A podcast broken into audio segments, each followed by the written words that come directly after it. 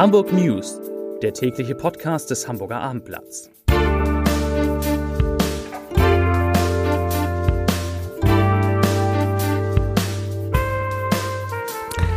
Moin, mein Name ist Lars Heider und heute geht es um die Warnung der Hochbahn, dass morgen wahrscheinlich gar keine Busse und Bahnen in Hamburg fahren. Weitere Themen.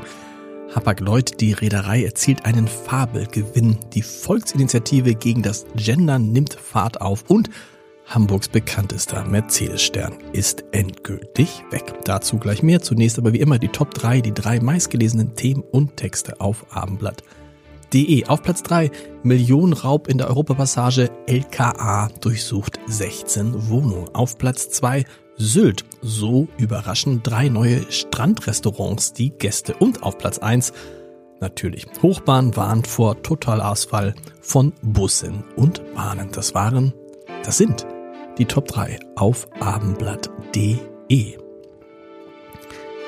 Alle Räder stehen still, wenn dein starker Arm es will. Den Slogan aus frühen Tagen will Verdi morgen umsetzen. Angesichts des für Mittwoch angekündigten Warnstreiks rechnet die Hochbahn Achtung nicht damit, den Bus- und U-Bahn-Betrieb überhaupt aufnehmen zu können.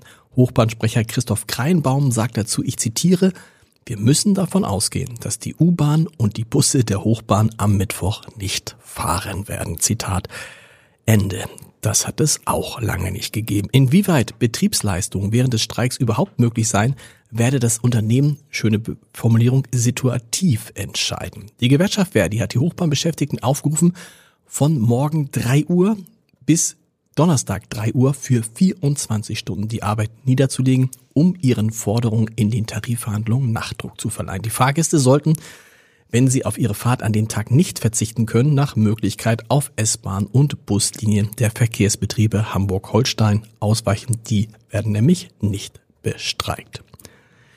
Die Volksinitiative gegen das Gendern kommt auf Touren. Unter dem Titel Schluss mit der Gendersprache in Verwaltung und Bildung fordert sie die Rückkehr zu den gültigen Regeln, die der Rat für deutsche Rechtschreibung definiert. Nun stellt sich die Hamburger CDU nicht nur inhaltlich hinter die Forderung, sondern will aktiv Unterschriften sammeln. In einer Landesvorstandssitzung beschlossen die Christdemokraten, die Kreis- und Ortsverbände zu bitten, ich zitiere, insbesondere bei ihren Infoständen Unterschriftensammlungen im Sinne der Initiative durchzuführen und ausgefüllte Unterschriftenlisten an die Landesgeschäftsstelle weiterzuleiten. Zitat Ende. Zudem möchte der Landesvorstand einen Tag der CDU mit Infoständen aller Ortsverbände organisieren, in dessen Rahmen Unterschriften für die Volksinitiative gesammelt werden. Damit dürften die beiden Quoren von 10.000 bzw. 66.000 Unterschriften gegen das Gendern kaum ein Problem sein. Die Zahl der Bewilligungen für den Bau geförderter Wohnungen in Hamburg ist im vergangenen Jahr deutlich gesunken. 1884 Neubauwohnungen mit Mietpreis und Belegungsbindung seien 20, 2022 bewilligt worden. Das sind 935 weniger als 2021. Das sagte heute Stadtentwicklungssenatorin Karen Pein. Und das selbstgesteckte Ziel von 3000 Bewilligungen pro Jahr sei damit nicht erreicht worden. Ende Oktober 2022 wurde eine zweistellige Anzahl an Luxusuhren im Wert eines niedrigen siebenstelligen Betrages aus einem Lagerraum in der Europapassage entwendet. Nun haben das Dezernat für spezielle Einbruchskriminalität, was es alles gibt, und die Staatsanwaltschaft 16 Durchsuchungsbeschlüsse im Zusammenhang mit dem Diebstahl vollstreckt, und zwar heute Morgen. Umfangreiche Ermittlungen führten Polizei und Staatsanwaltschaft auf die Spur von sechs Männern im Alter von 27 bis 24, 41 Jahren, die im Verdacht stehen, das Diebesgut zum Kauf angeboten bzw. angekauft zu haben. Durchsucht wurden Objekte in den Stadtteilen Bergedorf, Billstedt, Hamm, Horn, Jenfeld, Lohbrücke, Rahlstedt, St. Georg und Tondorf sowie in Norderstedt und Rheinbeck. Da war alles dabei. Er ist weg.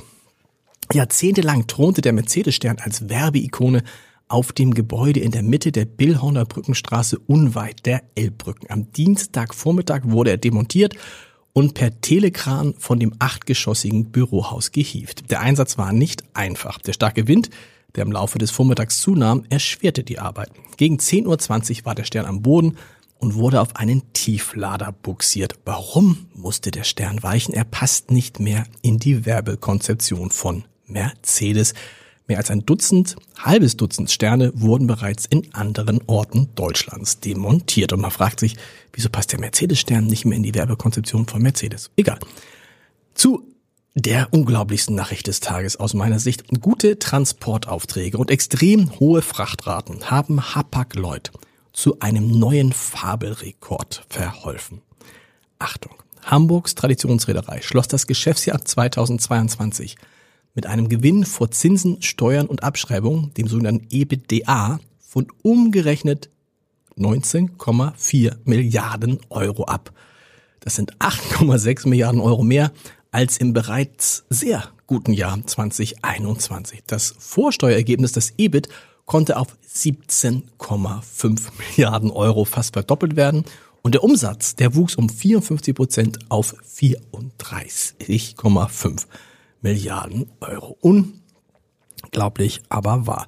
Weitere Podcasts des Hamburger Abendblatts finden Sie unter www.abendblatt.de slash Podcast. Da gibt es auch eine neue Folge des sehr schönen Podcasts Entscheider treffen Heider die alle die freuen wird, die sich entweder vegan ernähren oder die bewusst auf Kuhmilch verzichten, was man vielleicht ja sowieso machen sollte. Hören Sie mal rein und wir hören uns morgen wieder mit den Hamburg News um 17 Uhr. Bis dahin. Tschüss.